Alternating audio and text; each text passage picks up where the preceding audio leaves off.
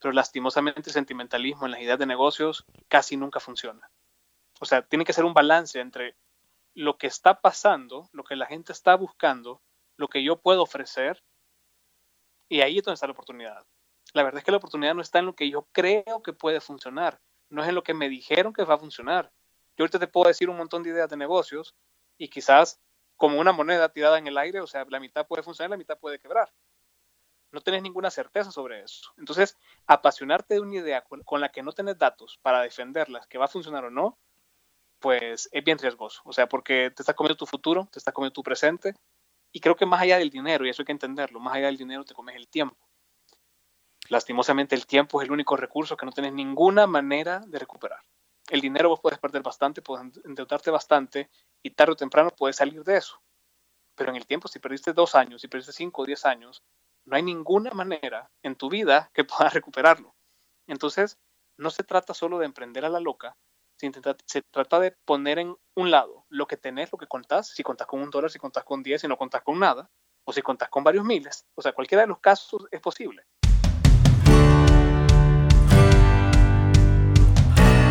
Bienvenidos a un nuevo episodio de Repro Show. Yo soy Nelson Valle y entrevisto cada semana a expertos especializados en temas de cómo multiplicar el dinero, vida saludable, tener más libertad y aprovechar el tiempo con una mente positiva. Este episodio puedes escucharlo en Radio Telexar en su sitio web telexars.com. En el episodio de hoy tenemos como invitado a Ernesto Otero que nos hablará del tema Emprendiendo en medio de la crisis, el cual con su experiencia, licenciado en Ciencias de la Tecnología en Sobona en París. También es joven líder de la Comisión Europea 2018 y también tiene el premio Redefiner del gobierno de Praga. También es consultor empresarial y emprendedor. Vamos a aprender muchísimo. Bienvenido a Repro Show. Ernesto, ¿cómo estás? Hola, hola Nelson, qué gusto estar aquí invitado. De verdad que te agradezco mucho este espacio y para mí siempre un placer, sobre todo hablar de emprendimiento. Ernesto, hemos, bueno, yo en mi, en mi caso eh, te he visto en redes sociales, en Twitter, en, en, tus redes sociales y he visto que estás muy activo en la parte de economía y en la parte de, de emprendimiento sobre todo y, estás motivando y vemos también los comentarios de la gente que, te pide consejo, de que estás hablando mucho sobre, sobre este tema que es muy importante, sobre de cómo emprender y que se está volviendo de moda. ¿Cómo nace tu deseo de emprender? Porque eres un emprendedor también. Bueno, creo que la, la necesidad de emprender es lo primero que nace cuando crees algo en este caso, en el contexto que vivimos ahorita, es mucho más notorio por la necesidad que se está dando de que una crisis ha llegado al país y al mundo, que las condiciones y los contextos han cambiado muchísimo y sobre todo la, la incertidumbre de lo que viene. Entonces, al unir incertidumbre con necesidad, con oportunidad, es cuando surge realmente la oportunidad de emprendimiento. Entonces, es normal que en esta época se hable bastante de este tema, es completamente normal, pero sobre todo creo que hay que aprovechar esos vacíos que están quedando a pesar de que mucha gente emprenda. No porque mucha gente emprenda quiere decir que hay menos oportunidades, al contrario, o sea, siempre hay muchos espacios que quedan vacíos y yo creo que para las personas que escuchan o las personas que están interesadas en el tema, lo que quieren es justamente eso, encontrar un espacio en que pueden emprender, especialmente en un periodo de crisis donde no parece que sea el mejor momento. Ernesto, ¿y se puede emprender en medio de una crisis mundial de salud y economía? Porque tenemos ahí tenemos, o sea, no estamos como en, el mismo nivel de antes y, ahorita hay escasez de dinero, hay un montón de cosas que, que pues no nos pueden dar el paso a emprender, pero tú que sabes del tema, ¿será que se puede emprender en medio de una crisis? Primero sí se puede, yo lo he hecho, gente que conozco lo hace, muchas personas lo siguen haciendo, o sea que definitivamente sí se puede emprender en crisis. Lo que tú decís es bien cierto, realmente no es una crisis únicamente económica, únicamente sanitaria. El riesgo epidemiológico en este momento es bien alto, la economía está por los suelos y va, y va a estar peor, o sea, eso creo que es lo más importante, entender que no estamos en el peor momento, el peor momento va a llegar de aquí a fin de año, de aquí al otro año, es cuando las, las consecuencias se empiezan a ver y sentir. Mientras eso no pase, lo que estamos viendo es la antesala de la crisis. Para, la ventaja de esto es que mientras la crisis no se bueno, no, no, sea, no esté de manifiesto para una gran mayoría, podemos aprovechar que todavía hay capital, como tú decís, todavía hay un poco de dinero, todavía hay, hay la necesidad que se, puede, que se puede comprar y aprovechar ese espacio. que si va a ser una crisis lenta o rápida va a depender bastante de la pandemia, porque esto no es, no es un huracán, no es un terremoto en el que pasa un momento, en dos días se acabó, quedó destrucción y luego se empieza a reconstruir. Lastimosamente, esta pandemia, y bueno, quizás no es lastimosamente, quizás es justamente la ventaja que tiene, es algo que va a durar entre uno, dos, tres años, los científicos dicen de dos a cinco años, hay algunos que dicen hasta diez años, entonces cuando ya lo vemos así, no es una manera que se pueda contener temporalmente y decir, no, yo en unos meses que esto haya pasado me recupero. La verdad es que si quieres esperar que esto pase, va a ser demasiado tarde y tu empresa o tu idea ya no va a ser vigente. Ernesto, hemos visto también en las noticias que muchas personas han perdido su empleo debido a esta crisis porque muchos, eh, muchos empresarios no pueden sostener salarios. Entonces viene la idea, viene la situación de que me quedo yo desempleado, pero no encuentro trabajo por lo mismo de la crisis. Entonces, ¿cómo puedo abrir mi mente al emprendimiento si tengo una mentalidad de empleado? Ese es el desafío más difícil y es cambiar de cassette. O sea, hay que entender algo no todas las personas están hechas para ser empleados ni todas las personas están hechas para ser empresarios. Sin embargo, todos podemos adaptarnos y aprender a hacerlo, tanto empleado como empresario. ¿Qué pasa? Lastimosamente lo que no se tiene ahorita es tiempo. No tienes tiempo como para planificar una adaptación de que vas a pasar de empleado a emprendedor. La verdad es que la gente que ha quedado desempleada, en este momento ya confirmada por el Seguro Social, está arriba de 65 mil personas en lo que va. Quiere decir que si ahorita van 65 mil, ¿cuántas van a estar en tres meses? O sea, lo que hemos visto es una postergación de, la reactivación económica, producto obviamente de, una pandemia que es bastante drástica. Entonces, ¿qué va a pasar cuando no sean 65 mil, sino que sean 150 mil? ¿Qué va a pasar si llegara a ser la mitad de los MIPYME, por ejemplo, que estamos hablando de 400 mil personas que viven de las MIPYME? Ese, esa convulsión social es la que no podemos esperar que pase. La verdad es que la gente cuando tiene hambre, tiene necesidad, lo que va a hacer es buscar qué vender. Y primero creo que hay que entender esto y separarlo. Está el emprendedor por necesidad, que lo que busca es subsistir, y está el emprendedor de oportunidad, que lo que busca es no solo subsistir, sino que crear oportunidades y aprovechar no solo la cachada, sino que aprovechar donde realmente va a haber un nicho que se va a desarrollar los próximos años y que va a permitir que eso genere sostenibilidad para su empresa durante bastante tiempo, o al menos un tiempo considerable. Creo que en este momento, si tenés tiempo, si tenés un poco de recursos, lo mejor que puedes hacer es dedicarte a buscar cómo invertir en algo de oportunidad. Si lo que no tenés es tiempo, lo que tú es comer, ahí sí andate por el emprendimiento de subsistencia. Vender hoy para comer hoy. ¿Cuál es el problema de eso? Que eso es bien volátil. Y así como puede, o sea, lo que estamos viviendo ahorita realmente es un resultado de lo que hemos dicho durante los últimos años. Al menos yo, yo he estado insistiendo esto en redes meses, años. Eh, uno es el tema del empleo. El empleo va a cambiar ya estaba cambiando, lo único que va a hacer la crisis es acelerarlo. O sea, como tal, las posiciones de, de, un puesto de trabajo van a ir cambiando, van a ser más temporales, se va a ir tirando todo hacia el freelance, hacia las contrataciones independientes temporales, porque las empresas van a ir dándose cuenta de que no necesitan ciertos puestos continuamente todo el año, lo necesitan puntualmente. El problema es, ¿qué voy a hacer yo? ¿Qué tengo yo de capacidad especial que me va a permitir ser competitivo cuando hayan 150 mil perfiles parecidos al mío. ¿Por qué me van a elegir a mí? Si yo pienso que bajando precios voy a lograrlo, lastimosamente es un error. Quizás voy a lograr una vez. Y luego, ¿qué va a pasar? Que no voy a dar abasto, me voy a súper, súper agotar y lastimosamente el mercado va a recuperar su misma noción de precio estándar. Entonces, evitar ese miedo a, querer bajar precios para poder vender es lo primero. Yo sí me iría más que todo a buscar dónde hay una oportunidad, a dónde hay un poco de valor, a dónde va a haber sostenibilidad el próximo año y dos años, para así pues que, lo que el esfuerzo que le dedique ahorita a un emprendimiento no sea algo temporal, no sea solo para generar un poco de ingresos, sino que sea algo que yo sé que el otro año, si lo hago bien, me va a dar un ingreso con que vivir. Entonces, es difícil porque como tú decís, el desempleo, la precariedad laboral que va a haber, va a ser peor de lo que ya era. Y bueno, no, tampoco hay que esconder las cosas, pues la precariedad laboral en El Salvador es muy alta.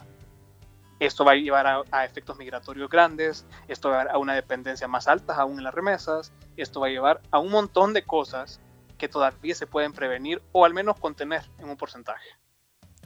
En el episodio de, anterior teníamos a Roberto Alfaro que nos hablaba sobre, sobre también cómo se mueve la banca, cómo se mueve la parte económica.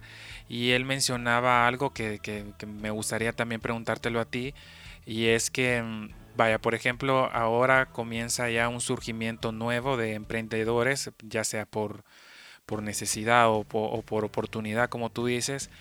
Esto le afectaría a los gobiernos porque según hablaba Roberto, el gobierno tiene dos fuentes de entrada que son impuestos y la banca mundial. Entonces, el, al, generar más empleos, por así decirlo, trabajo informal, hay, una afectación en, en las arcas del Estado.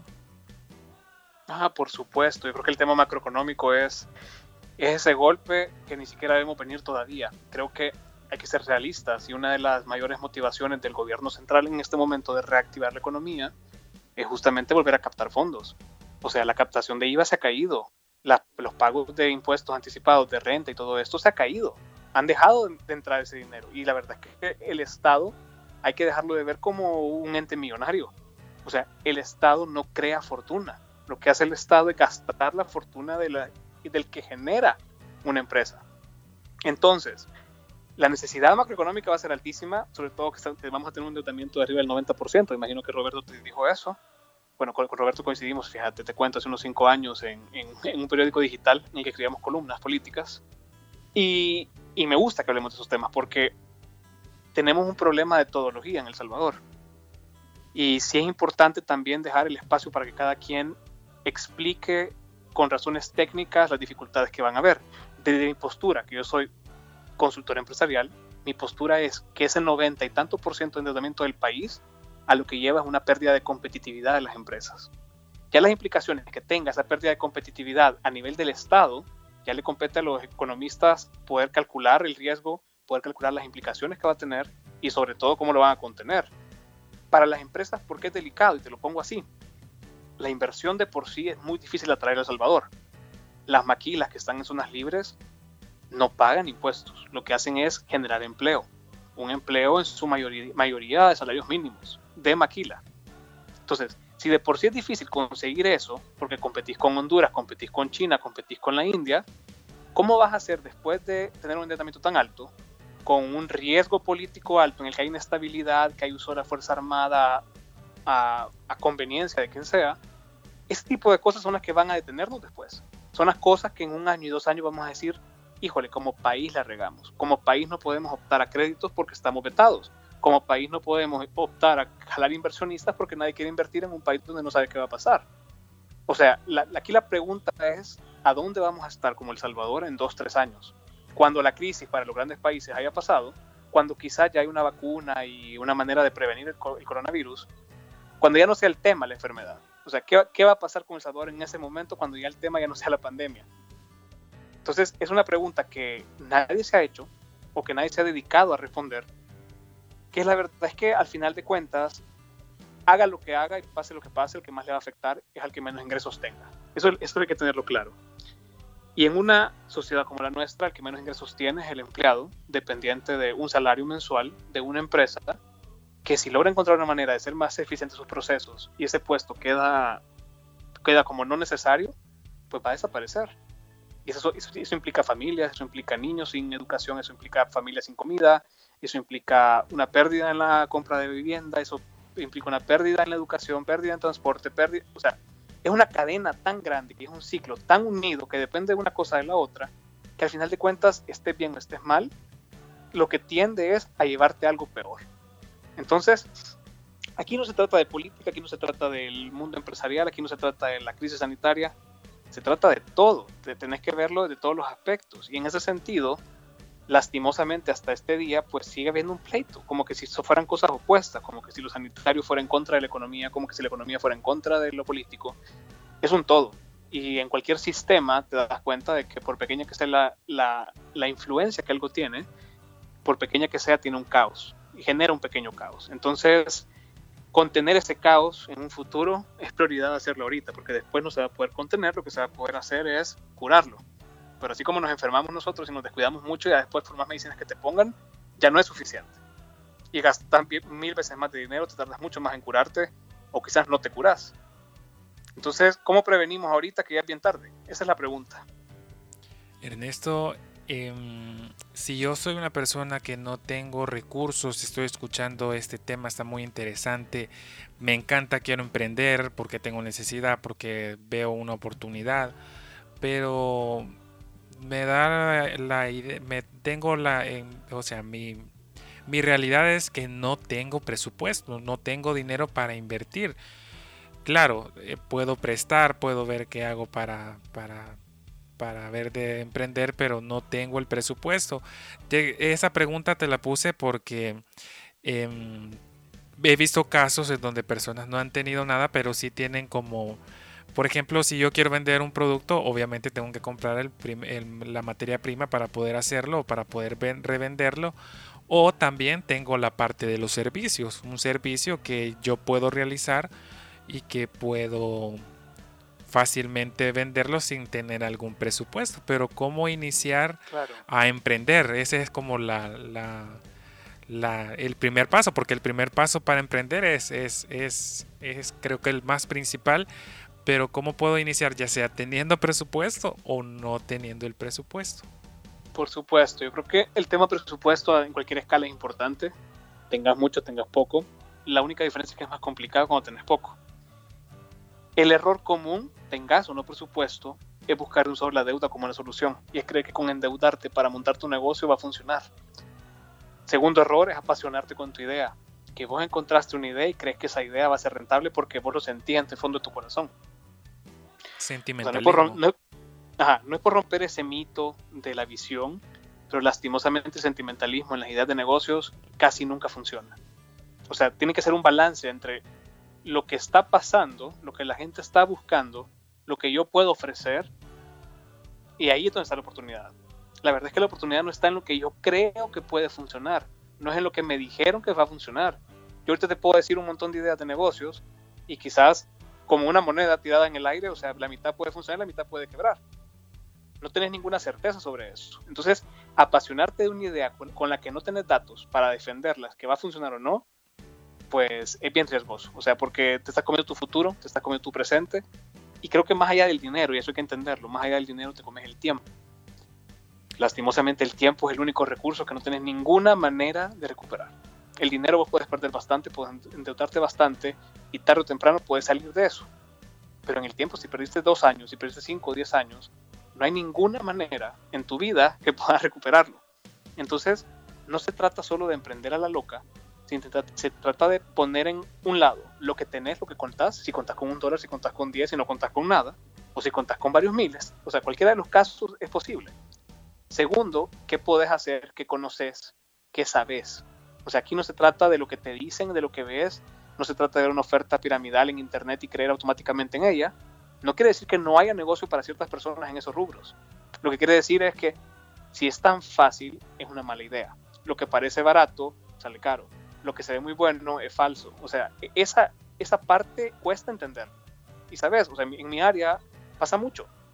Recibo prospectos de clientes que están interesados en cerrar un negocio, incluso que los han despedido o que han sacado un crédito, que quieren gastar en algo, tienen una idea de negocio que realmente no es viable o no es factible, no porque la idea sea mala, simplemente porque el mercado no va a reaccionar a esa, a esa idea en este momento, pero por un pequeño monto que tienen que pagar de asesoría para moldear ese negocio, dicen que no, prefieren gastarse el dinero y luego ¿qué pasa? Uno, dos, dos tres años después se acabó el dinero y ¿qué pasa?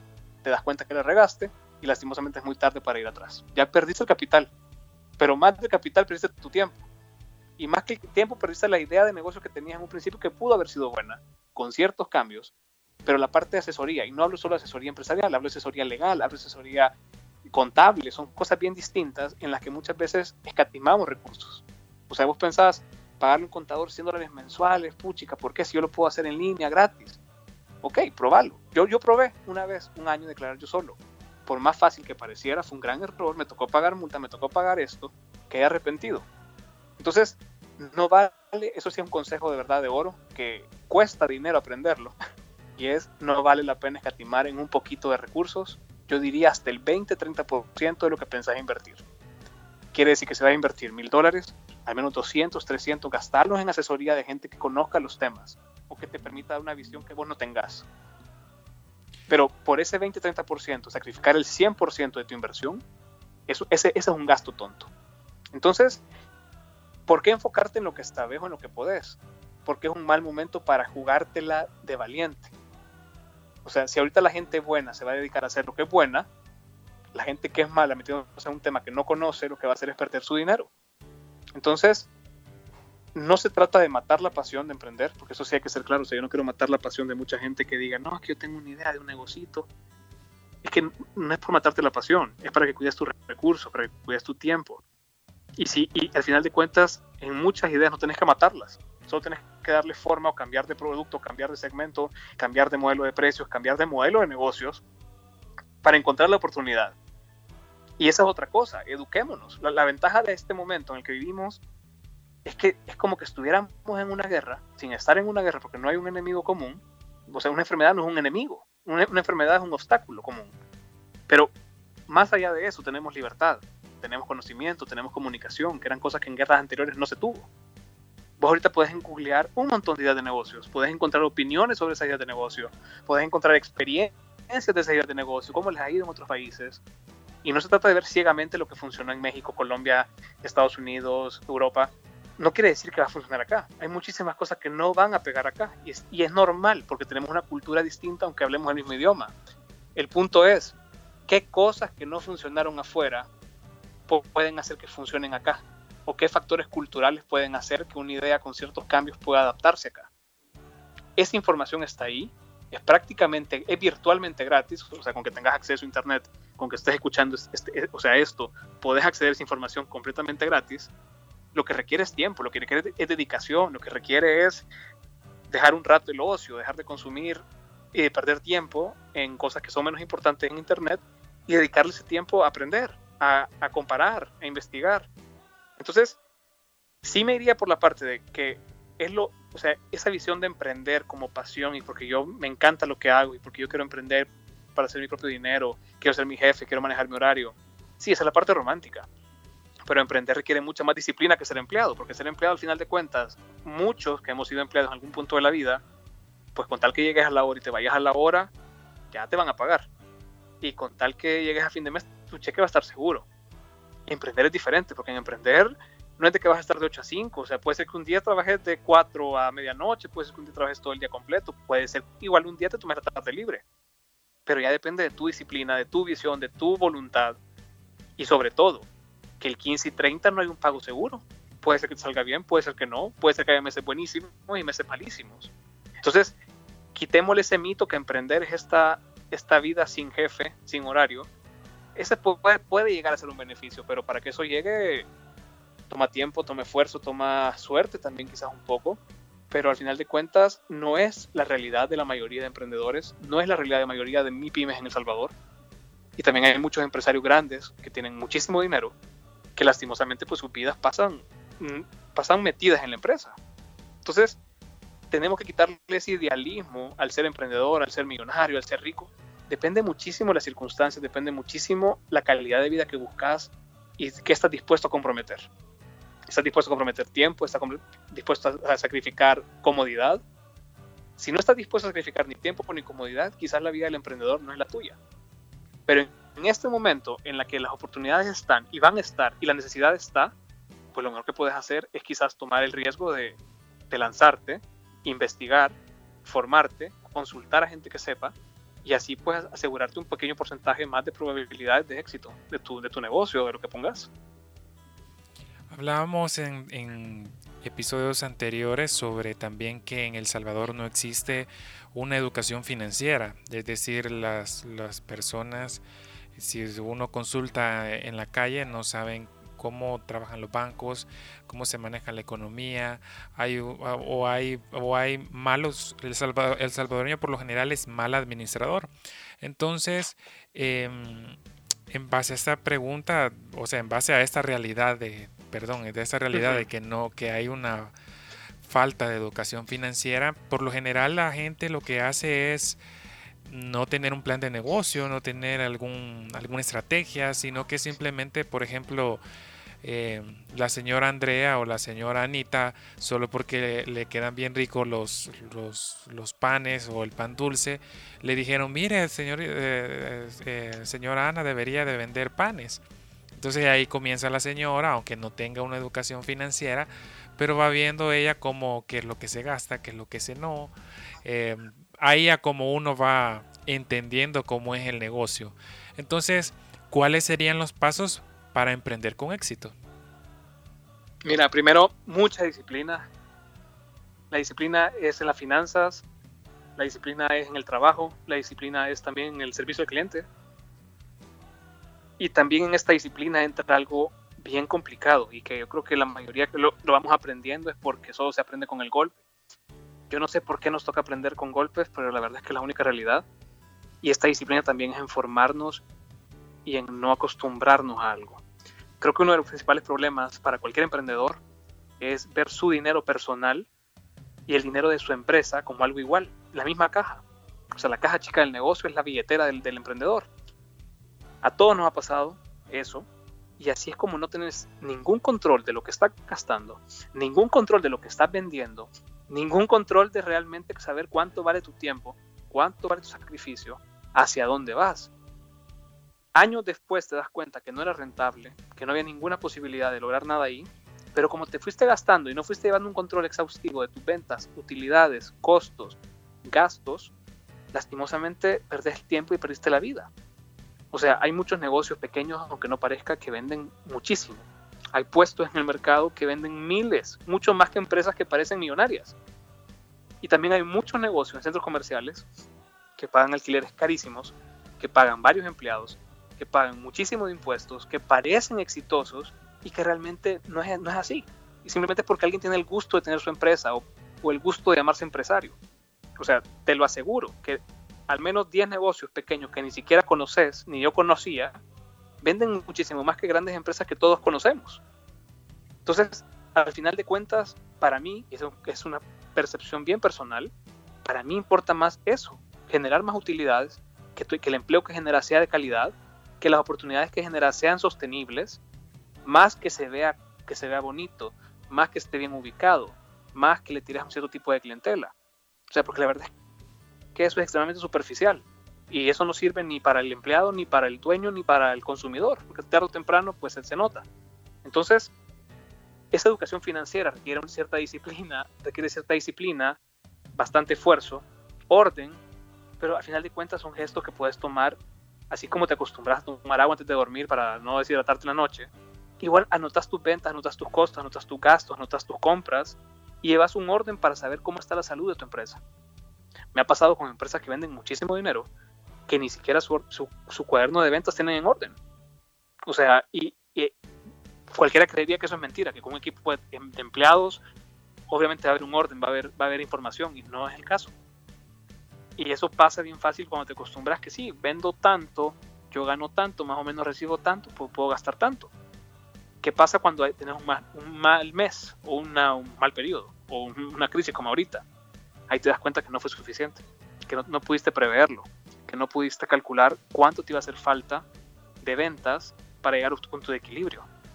Entonces, son de los pequeños gestos que parecen caros, que no son caros, que solo requieren un poco de disciplina, que requieren la, obedecerte a vos mismo. O sea, que no te gane el cuerpo, que no te gane la gana de, de no trabajar un día. Y eso sí, también aprende a respetar tu tiempo. Porque eso, bueno, incluso los empleados, o sea, con el home office, hay muchos empleados que trabajan más ahora de lo que trabajaban antes hay muchísimos emprendedores que trabajan más también ahora.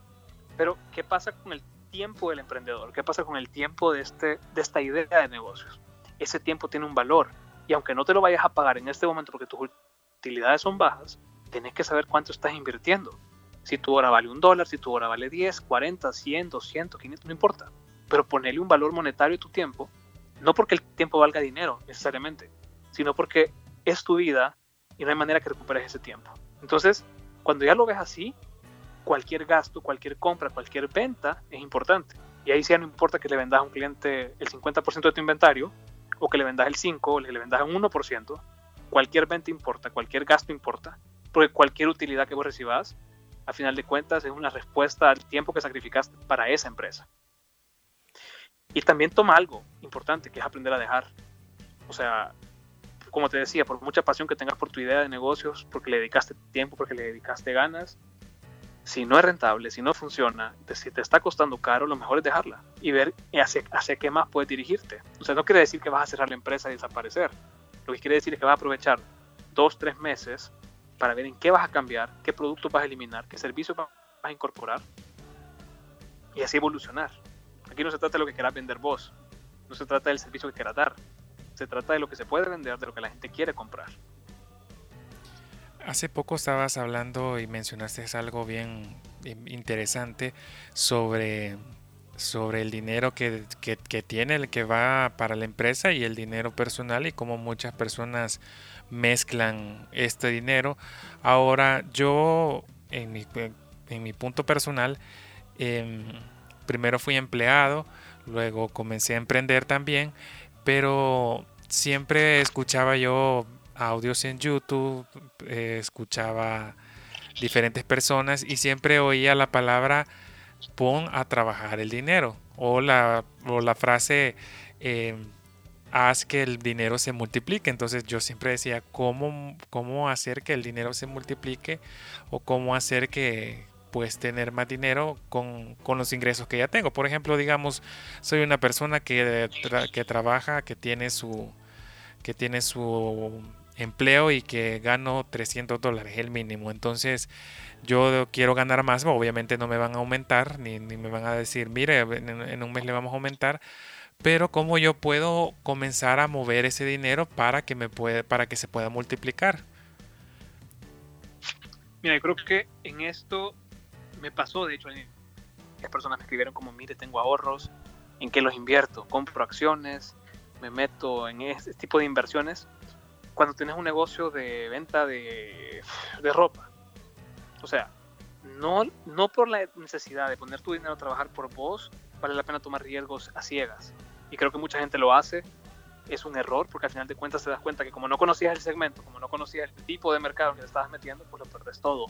Entonces, ¿en, ¿en qué pones a trabajar tu dinero por vos? Bueno, lo pones a trabajar, eso en una empresa, si por ejemplo vos querés invertir en una nueva maquinaria, ahí está tu dinero que va a trabajar por vos. Pero para que ese dinero trabaje por vos, la maquinaria tiene que producir más. Y se va a producir más, tienes que vender más. Y tienes que vender más, necesitas más equipo de ventas. Y más equipo de ventas implica un punto de equilibrio más alto. Pero si lo haces solo porque se te metió producir más con tu mismo dinero, eh, lastimosamente no vas a tener la demanda que va a poderse suplir. Entonces, poner a trabajar el dinero para mí sería no tener capital ocioso en el sentido de pensar qué más vas a hacer. No necesariamente gastarte todo lo que tengas o, o, estarte con la necesidad de invertirlo sistemáticamente. Sería más que todo tener una visión a mediano o largo plazo, más que una visión corto plazo de consumo y gasto, porque también me ha pasado, pues he visto empresarios que necesitan invertir, por ejemplo, en optimización de procesos, que gastan muchísimo en gastos personales, pero que te dicen no tengo dinero para, para una implementación de una optimización de procesos. O sea, lastimosamente cuando ves esos casos, te da tristeza porque sabes que tarde o temprano van a topar, algo va a pasar y no les va a funcionar. Allí es cuando tienes un capital ocioso. Porque en lugar de desperdiciar ese dinero, tenerlo guardado, pudiste haber mejorado tu empresa para ganar sostenibilidad. Ese es el tema de la innovación. Realmente la innovación está súper choteada como palabra. Pero innovar es una necesidad que todas las empresas tienen de hacer sistemáticamente todos los años. Una, una de las recomendaciones de las grandes empresas de innovación es, si vos no innovas el 30% de tu catálogo de productos o servicios al año, te estás quedando atrás respecto a la competencia. 30%, ¿te imaginas cuánto implica eso para una empresa grande? Es, muchísimo. Pero eso es no tener capital ocioso. Y dedicar tu dinero a que ese dinero busque cómo crear más capital después. Entonces, eh, romper con la idea de que gastar o invertir es automáticamente la buena solución, sino ver en qué invertirlo y tener la visión a largo plazo de cómo hacer sostenible tu negocio. Hay, existen personas que tienen, por ejemplo, eh, la idea del negocio, pero tienen el dinero también para, digamos, voy a invertir en esto, pero también dicen, voy a probar, voy a intentar con unos cuatro, con unos cinco productos para ver qué tal me va. ¿Será que es saludable también hacer ese tipo de pruebas? Por supuesto. Yo creo que mientras saques tu cálculo de cuánto te va a costar el experimento, no hay ningún problema si lo puedes pagar. Si tenés que sacrificar o poner en riesgo tu, tu proceso más productivo, con tal de poder experimentar, ahí para mí es una barrera de que al menos tienes que pensarlo más o investigar más. Si lo que vas a invertir en ese experimento no te cuesta, no sacrificas nada en especial que implique un riesgo para tu proceso más productivo, dale. Si lo toma, calcularlo más. Entonces, yo veo bien arriesgar siempre capital un poquito. Un poquito, mucho, depende de tu tipo de empresa, de cuánto puedes arriesgar. Pero nunca arriesgarlo ciegamente. O sea, porque lo peor que puede pasar es que lo perdas. Y lo mejor que pueda pasar es que, que, lo, que lo hagas que crezca. Las probabilidades de que crezca son bastante difíciles en una situación como esta. Entonces, no sería de tirar capital, no sería de buscar cómo invertir más. Para mí sería de medir el riesgo, independientemente invertir 100 o invertir 100 mil. Ernesto, tres recomendaciones que tú das para los presentes emprendedores, es decir, todos los emprendedores que nos están escuchando y que tú, ¿cuáles son las tres recomendaciones que tú le das? Le daría, sería, sería como hablar a mi pasado, a mi pasado de hace unos 9, 8 años que empecé, que empecé a emprender. La experiencia. La primera sería bastante disciplina y orden en lo que vendes, en lo que compras, en lo que gastas, en cuánto ganas. Disciplina en tu tiempo, disciplina en tu trabajo y disciplina en tus clientes. O sea, para mí la primera es disciplina, disciplina, disciplina. La segunda sería no te quemes todas las cartas de un solo. Tampoco juegues todos los, ¿cómo se llama? No pongas todos los huevos en la misma canasta. Tener los ojos abiertos de hacia dónde vas a ir y qué vas a hacer cuando toque innovar y qué vas a, o sea, tener dos pasos en adelante. Estar seguro que si alguien te logra copiar tu idea o alguien te logre ponerse parejo a vos, que ya tengas 3, 4, 5 cosas que vas a sacar para sacar de nuevo tu ventaja un as bajo la manga siempre. Y tres, cuidar muchísimo el recurso. O sea, no porque estás vendiendo bastante, quiere decir que así va a ser después. No porque vendas poco, quiere decir que después no vas a vender. Entonces, el dinero vale más de lo que parece. El dinero vale más de lo que puedes comprar con él. O sea, un dólar no vale lo que puedes comprar con un dólar. Un dólar vale lo que te costó crear un dólar. Y ahí está el valor del tiempo si yo soy un emprendedor nuevo y tengo mi, primer, mi primera ganancia, es decir, me hicieron mi primera compra, em, ¿qué me recomiendas hacer con, el primer pago que haga, aparte de seguir invirtiendo con el, con, el negocio? Depende, depende. Si es por subsistencia, pues gastar lo mínimo para sobrevivir. Si es por oportunidad y te puedes dar un gusto, pues premiate también un poco. Si es para que crezca tu negocio, mucho mejor si ese premio que te vas a dar va a hacer crecer tu empresa, pues dale. Sería aprender a que, aprender a que, crezca tu empresa sea tu mejor premio. ¿Cómo puedo tener una economía saludable en un negocio que voy empezando? Orden, orden, orden. No, son, no, no es cantidad de ventas, no es cantidad de gasto, es orden. Saber qué está pasando con tu dinero a todo momento. ¿Será que es conveniente, digamos, por ejemplo, voy teniendo en mi, negocio, voy teniendo 10 ventas a la semana. De esas 10 ventas, digamos que son 10 dólares cada uno, son 100 dólares. De esos 100 dólares yo invierto 40, digamos. que hago con los otros 60 dólares? Lo guardo, em, los ahorro, los meto en el banco. ¿Qué puedo hacer con ellos? Porque ya estoy ya estoy, ya tengo el 40% invertido y digamos que no soy una persona que, que, solo, que solo me estoy dedicando a eso. Ese, ese, ese presupuesto solo es para, para lo que, esa ganancia solo es para 40% para invertir y el 60% me queda libre. ¿Qué puedo hacer con, ese, con, ese 60%? Supongamos que tenés un 60% de utilidad, que no viviste de eso, que es un ingreso extra que aún no estás listo para invertir más en tu empresa, guardalo. Guardalo para que cuando se acumule y le dediques tiempo a pensar cuál es el próximo paso de tu empresa, lo puedas gastar en eso y puedas invertirlo en lugar de gastarlo. Ernesto, tres recomendaciones a los que aún no han emprendido pero tienen el deseo. Que busquen la oportunidad, o sea, no, requiere una investigación densa saber qué hace falta o qué puede comprar la gente la misma gente lo dice, uno mismo lo dice. Cada vez que decís como, puy, es que si existiera no sé qué, yo compraría. Puy, es que si me vendieran esto, yo lo... Cada vez que decís esas cosas, lo que estás haciendo es justamente pensar en unidad de negocio. Entonces, lo primero sería observar qué necesita la gente. Segundo consejo sería investigar cómo poder vender eso. Porque no porque la gente lo necesita quiere decir que automáticamente cuando lo vendas va a funcionar tu propuesta. O sea, la parte de no solo mercadeo, no solo publicidad, es por qué me van a dar su dinero a cambio de mi producto o servicio. ¿Qué van a obtener con eso? Entonces, investigar, investigar, investigar. Y un tercer consejo sería, déjame pensarlo bien para no, no repetirlo. Observar, investigar. Ah, sí, innovar. O sea, innovar fuera de, ese cliché de la palabra de innovación, que muchas veces no implica innovación. Innovar quiere decir poner en duda tus productos y servicios. Es decir, que tu producto más vendido lo empecés a pensar de por qué no vende suficiente, por qué cómo podría vender más. Eso es innovar. Es empezar a encontrar oportunidades de mejora en todo, hasta en lo mejor.